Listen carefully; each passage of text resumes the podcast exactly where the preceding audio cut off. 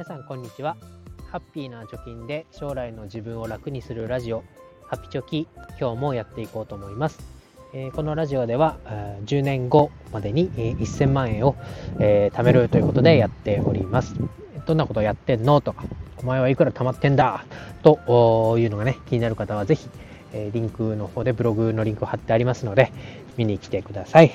えー、今日のテーマです。今日のテーマは、え、仮想通貨の値動きの理由について、え、自分なりに、え、調べたり、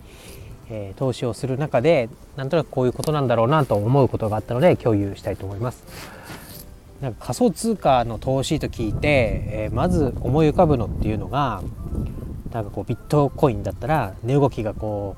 う上にも下にも激しく動くよねとかでかなり暴落みたいなニュースを聞くけど、まあ、自分がねせっかく稼いだお金を投資して大丈夫かなみたいなそれが怖いからちょっと投資今、えー、ためらってるんだよなみたいな気持ちになると思います。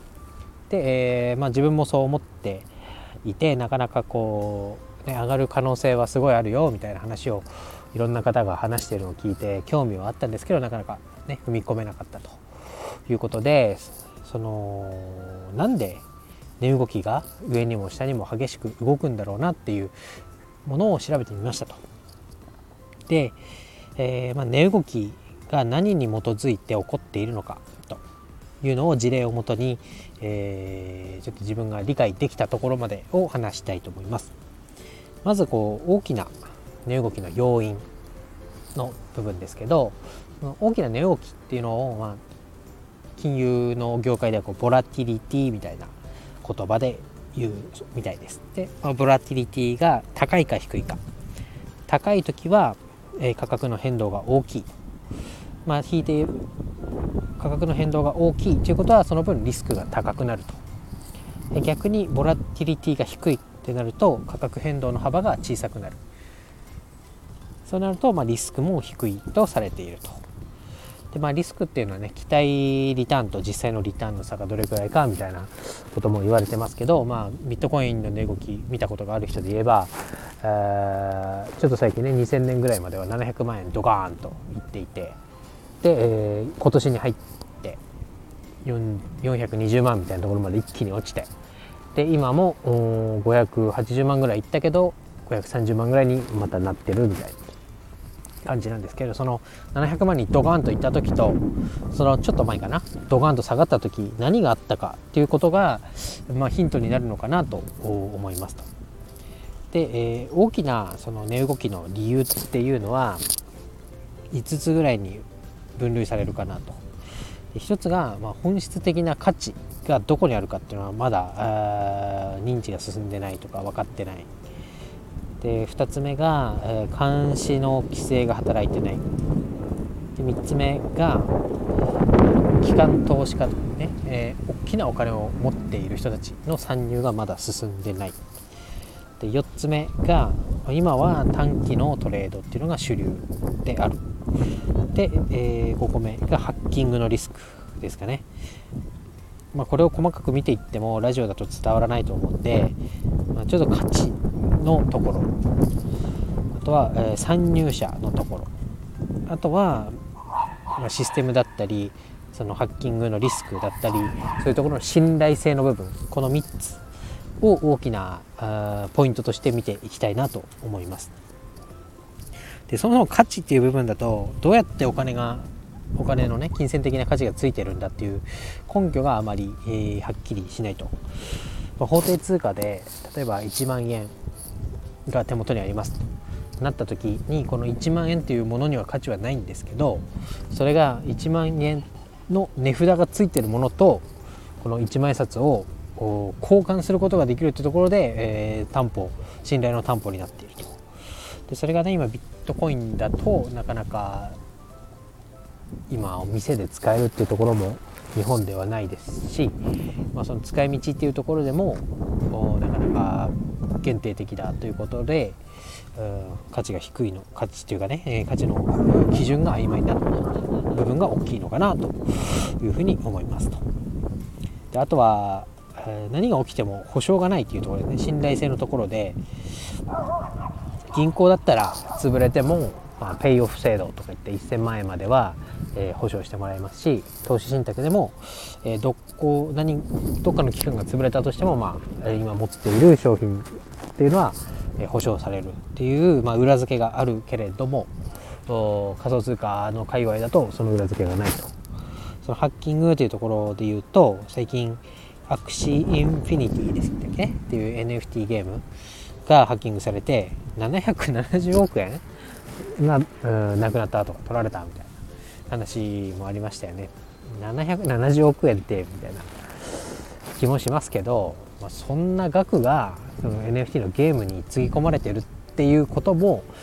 えー、まあこの、ね、信頼を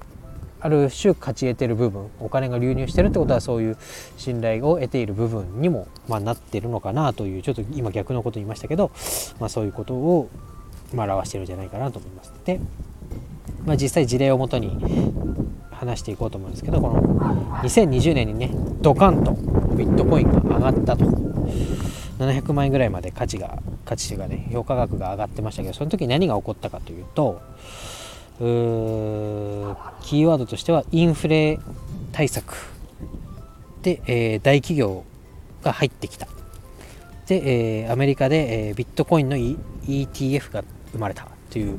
大きなトピックスがあったと言われております。そのインフレ対策というところで言うと、まあ、オミクロン株みたいなところが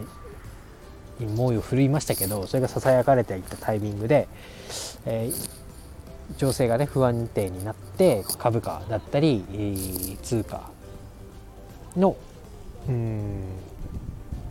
なんだ不安があったと。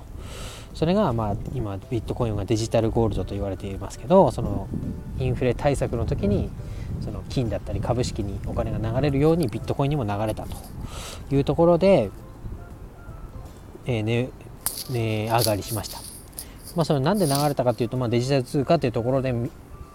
認知が広がったっていうのと、まあ、安定安定じゃないそういうインフレの時にはビットコインもその分散先としては効果があるんじゃないかというところで認められた部分があったんじゃないかなと思います。で、えーまあ、コロナでいうとね、えー、なんだ？そのインフレが何で起こったかっていうと、まあ、経済が止まっちゃうっていうことでお金を各金融機関が金融機関というか中央銀行が吸ってでお金が市場に大量に回ってくると。そうなるとお金の価値が下がると。お金の価値が下がると物の値段が必然的に上がると。そうなったら、えー、金とか株にお金を移すみたいな流れがあると。その時にビットコインも選ばれてお金があ、えー、時価総額が上がったと。あとはあ大企業が入ってきた大口の顧客が入ってきたみたいなところで言うと機関投資家の保険会社が104億円ぐらいをビットコインに投資するっていう話があったり、えー、アメリカのナスダックに上場しているマイクロストラテジー社っていうところが230億円260億円かな？ぐらいのビットコインを買ってさらにビットコインを買うために社債を発行して、えー、670億の買い増しもしましたよというニュースがあったりあとはビットコインの売買するアプリの会社スクエア社っていうのかな？それが53億円相当のビットコインを買ったとか。あとは決済関連サービスのペイパルが通貨仮想通貨の関連サービスをまあ開始するって言ったり。あとは、えー、テスラのイーロン・マスク。最近は、えー、ツイッターの株を取得して取締役になったみたいなニュースもありましたけどイーロン・マスクが、えビットコインを買ったみたいなニュースもあってガッと上がったということで、まあ、ある程度の信頼が担保されたっていうのと、ね、あとは価値っていうのも認められたということでかあの時価総額が上がって、えー、大きな値動きに発展をしたというのが、まあ、上がった時の事例です。で今度下がった時の事例で言うとあ2017年ですよねで中国で、え、仮想通貨ダメですよっていうことになって、まあ、国レベルでの規制が入った。ということで、えー、ガクッと下がったと、まあ、中国でやってた人とかマイニングっていうねビットコインを掘っている人たちがもう規制をされたということで、まあ、下がった面もありました。あとは株式とかね為替市場さっきも言いましたけどが暴落したタイミングでビットコインも一緒に落ちる、うん、っていう現象もありました。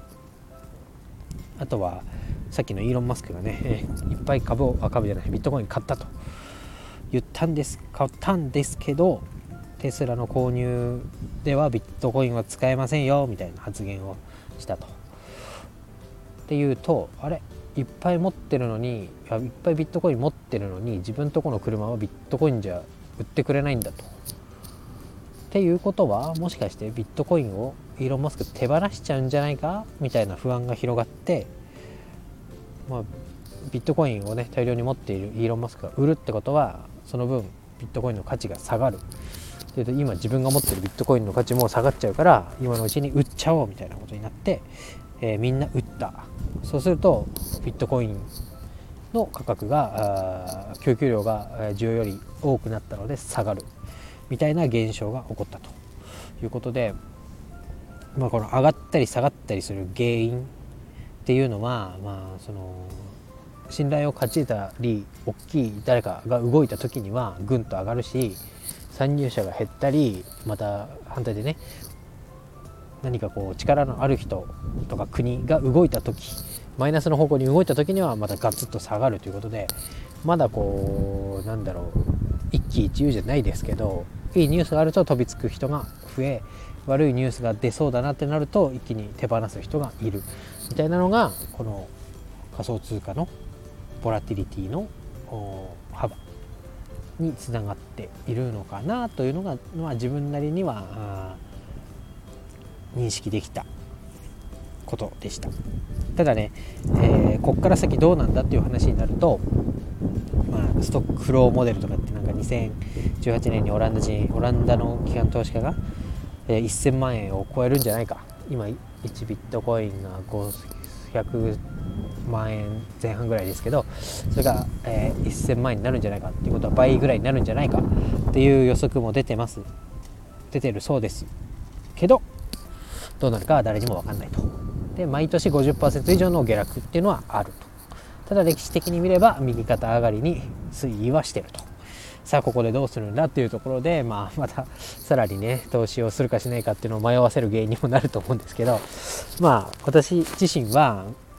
うん今メタバースだとか NFT だとか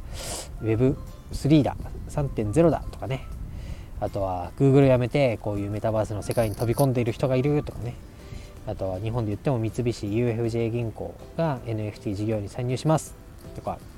渋谷109がメタバース領域に参入しますとかえ「進撃の巨人」アニメ漫画の「進撃の巨人」が NFT で、えー、アメリカでリリースされますとかねなんかこう時代はこっちの方になびいてるなというのがあってそれに伴った仮想通貨というのも値上がりするんじゃないかなというようなところで期待を込めて、えー、投資をしております。えー、でなんだろうそのビットコインっていうのは実は2014年ぐらいの時にもちょっと話を聞いてで実際やってる人がいて今俺2ビットコイン持ってるんだみたいな話をしてなんだろうそれ詐欺だろうみたいな。自分が言っちゃったっていうのもあってなかなかこう持てなかったみたいなところがあるんですけどやっぱりこうリスクを取ってその早い段階からあ持ってたらね今2ビットコインって言ったら1000万ですからね。で実際持ってる人が、まあ、本当か嘘か実際画面とか見せてもらってないんで口頭だけでしたけど持ってるんだって言ってる人が隣にいたんで、まあ、その時に買ってればなみたいな気持ちがどうしても芽生えて きますよね。なんでなんだろう。ちょっとリスクを冒してでもうん、まあ、今仮想通貨をリスクと言わなくなってきてるんだと思うんですけどそれでもまあまだやってる人がそんなに多くいない段階で触れておくことで将来期待えー、リターンがね期待できるんじゃないかなというところで、えー、やっております。じゃあ実際どうやってねそのリスクを抑えながら投資をしてるんだということについては次回の放送で話したいと思います、えー、ちょっと長くなりましたけど、え今日は以上になります。バイバイ。